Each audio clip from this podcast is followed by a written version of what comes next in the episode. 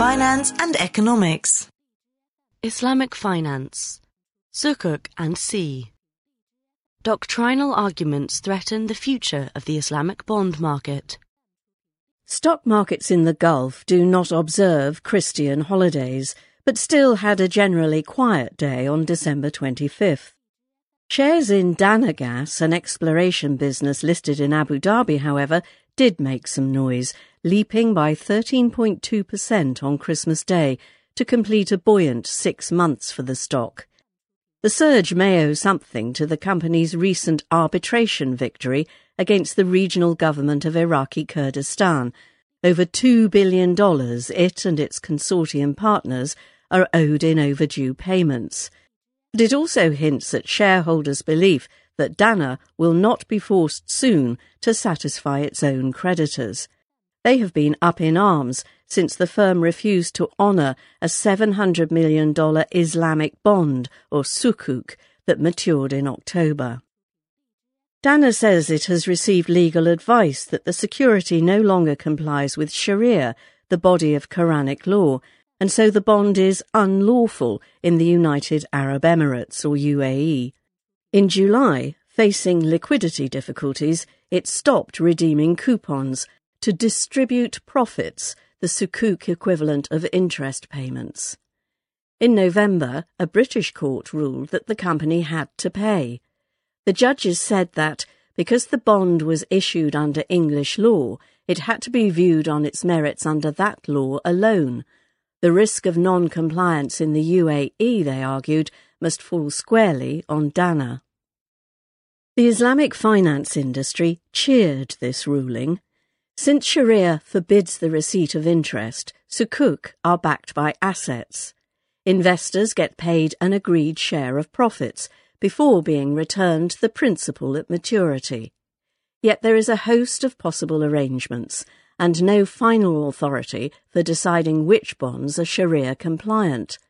Issuers instead rely on the opinions of scholars who do not always agree. Dana's refusal to pay had led investors to fear struggling issuers would start using such squabbles as an excuse to renege on dues.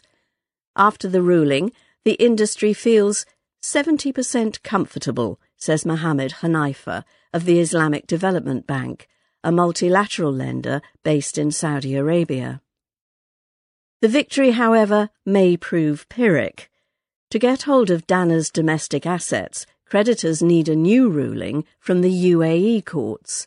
The outcome is unpredictable. A first hearing on the legality of the transaction was due to be held on December 25th itself, but adjourned until May. Seizing Dana's overseas assets, located in Egypt, Kurdistan, and Bahrain, may be just as hard. Egypt is locked in a legal dispute with the company. Iraq and Bahrain are not known as easy places to enforce court rulings. Time is on Dana's side. The company has said it will appeal against the British judgment. The losing party in the UAE ruling, whenever that comes, will probably do the same. Proceedings could thus take years. The legal fees incurred by the creditors, led by BlackRock and Goldman Sachs, will soon mount. Stuart Ure of Clifford Chance, a law firm, suspects Sukuk holders will eventually be forced to the negotiating table. Precedent suggests they will probably have to accept some loss on the bond's face value. The fear among analysts in the UAE is that if other delinquent issuers start using Islamic and local law as a shield, the whole sukuk market might shrivel. For now, overall demand for sukuk remains strong, but appetite for non-rated or sub-investment grade issuers in emerging markets could easily weaken. In recent months, the industry has reacted to the Dana case by tightening the language of sukuk contracts notably through clauses that waive borrowers' rights to challenge an arrangement's Sharia compliance.